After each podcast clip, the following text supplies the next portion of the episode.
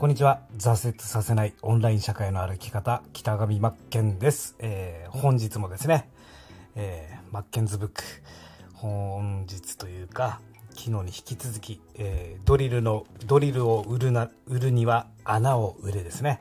こちらのマーケティングの本、えー、読み進めていきたいと思います。まあ今日はですね、第1章。あなたは何を売っているのか、もうベネフィットですね。これについて、えー、読んでいきたいと思います。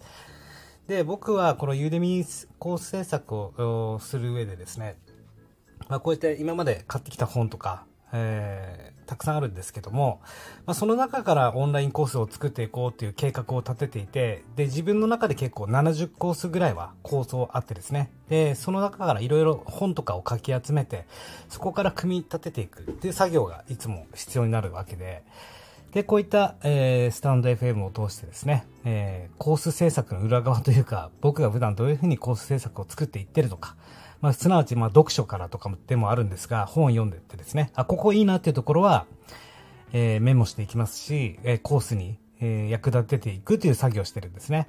で、こういうふうに読み進めてるうちに、えー、まあ、気づきの部分、ポイントとか、まあそういったここの部分いいなってところは、なんかツイッターでツイートしたりとか、投稿したりとかしてですね、メモ帳代わりにツイッターで使ってるようなもんなんで、まあそういうアウトプットをしていこうかなと思ってます。で、えー、まあそういうアウトプットをしてるんですけども、その裏側部分も見せていこうということですよね。ということで今日は、えー、あなたは何を売ってるのか、ベネフィット、こちらについて、えー、読んでいきたいと思います。えー、顧客にとっての価値から考えると。お客様にとっての価値からってことですね。マーケティングの、基本4理論、4つの理論の1つ目は、ベネフィットだと。えー、本書ではあまりカタカナを使いたくないのだが、一般的によく使われている言葉なので知っておいた方がいいだろうと。まあ、ベネフィットはもうマストですよね。ベネフィットとは顧客にとっての価値だ。えあなたが工具のドリルを売っているとする。あなたにとっての売り物はドリルだが、お客様、顧客にとってはドリル自体ではなく、ドリルが開ける穴に価値があるのだと。本当そうですよね。この穴がベネフィットということになるってことですね。僕たちがドリル、工具屋さんだとします。ホーマックというか、あの、ホームセンターのですね、工具を売ってる工具のメーカーだとします。で、お客様が工具を手にしますよね。で、手にした後、それを使って穴を開けて、で、穴が完成した。で、そこになんか、えー、何かを埋めたりとかですね。やった穴がこの道具を使うことによって、穴が開いた。ここに価値があるよっていうことですよね。まあ、そっくりそのまま僕は今読み上げただけなんですが、本当その通りなんですよ。で、顧客はドリルを買っているわけではなく、穴を開ける道具を買っている。あなたはドリルではなく、穴を開ける道具を売っている。これは買い手にとっては当たり前のことだが、ほとんどの人は売り手になった瞬間に忘れてしまうと。マーケティングに特殊な理論は存在しない。もう一回これ大切なので言いますね。マーケティングに特殊な理論は存在しない。あなたが買い手である時には全て知っていることであり、その当たり前のことを体系化したのがマーケティングなのだということです。なので、マーケティングって聞いてですね、難しいイメージを持つ必要全くないということなんですね。もう買う側、お客様側になった時に、もうそんなのは当たり前のことで、えそれを体系化した、言語化したりとか、えー、そういったものをマーケティングっていうことです。で、ベネフィットを4つの理論のトップ、えー、トップに持ってきたのは、これがマーケティングにおいて最も重要な考えだからであるということなんです。まあ、僕の話を挟みますが、僕は、あの、ユーデミコースとか自分のオンライン、えー、スクールのコースを制作するにあたって、主軸がですね、もう本当ベネフィットの深掘りなんですね。ベネフィットをいかに出していくか、それをマインドマップで展開したりとか、そういったテンプレート作ったりとかですね。とにかくベネフィットを主軸に置いて僕はコース制作作ってるんで、この本は本当非常におすすめです。まあ、それだけベネフィットが、えー、ね、えー、必要だよってことなんです。で、えー、いきますね。ベネフィット4つの理論のトップに持ってきたのは、これがマーケティングにおいて最も重要な考えだからである。そうなんですよ。マーケティングとは本質的に顧客にとっての価値を売り、その対価としてお客様からお金をいただくということです。で、ここで少々戻って、マーケティングとは何かということを確認しておきたい。で、マーケティングとは、少々学問的に言えば、価値のやり取りですね。だ、売り手が製品サービスなどを通して買い手であるお客様に価値を提供する。ドリルで言えば穴を開けるという価値を提供する。お客様はですね、えー、お金などを売り手に支払ってドリルを手に入れて、そしてから穴を開ける。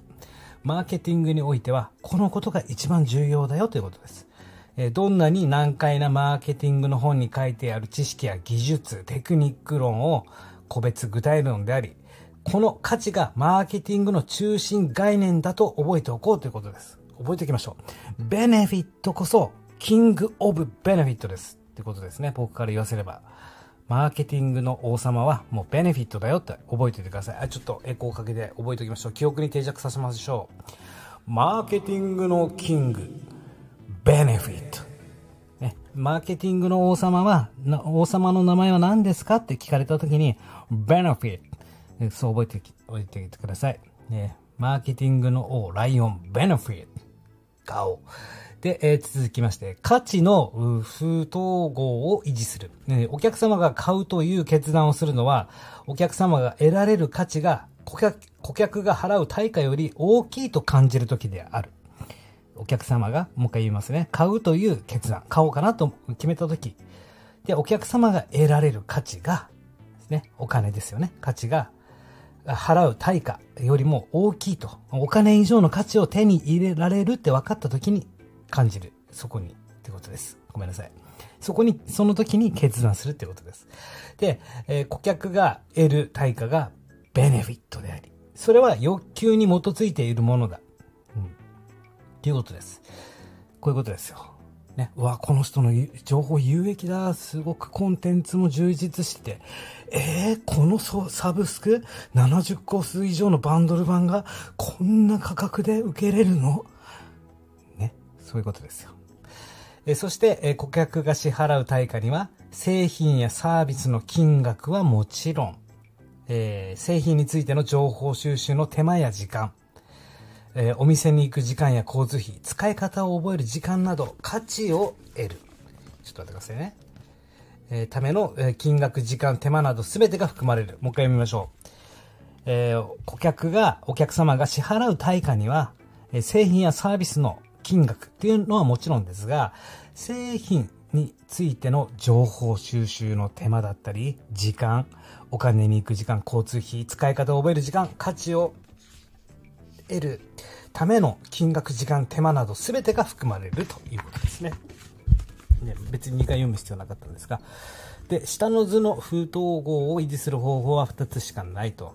えー左右、左左辺を大きくする。すなわち、えー、顧客が得る価値をさらに高めるか、右辺を小さくする。つまり、えー、顧客が対価を下げるかで、えー、通常、そういうことですよね。これは僕がマーケティングのコースで説明してるんですが、買うというお客様がですね、この何かを商品、サービスを買うってなった時に、どう、買おうかなってなった時にですよ。その時に、購入に対しての不安という力が働くんですね。で、その不安を小さくしてあげるというのが僕たち提供者の仕事なんですよね。じゃあその仕事、どういうふうにやっていくかというと、やはり、ね、お客様その中でも期待もしてるんですよ。もちろん不安が全部ではなくて、まあ不安が8割だとしたら、期待は2割。で、その期待感をでかくしてあげるっていう施策が大事なんですね。不安を小さくする。不安というエネルギーを小さくして、期待値を上げるという仕事をしていかなければいけなくて、じゃあその期待を上げるためにはどうしたらいいかということで、お試し商品を置いたりとかですね。そこにはやっぱり無料オファー、無料プレゼントだとかもそうですし、低価格帯のお試し商品。まずは体験してもらう。この取り組みがその力、不安という力をですね、小さくするよという、僕はこのコースで、えー、ご紹介してますんで、よかったらね、見ていただけたらと思います。買うエネルギーですね、もっと買いやすくなるとえーえー、価値をベネフィット欲求が満たされることイコールあそうですねで、顧客にとっての価値を高めるということですよね。で、顧客が買うための手間、時間、エネルギーを減らしてあげると。だから、ちゃんと商品説明文で、こういうのがポイントですよとかっていうのも、本当そうですね。買うための手間だったり、買うための手間というのは、スムーズに、えー、決済できる、えー、設置をしてあげるとかですよね。例えば。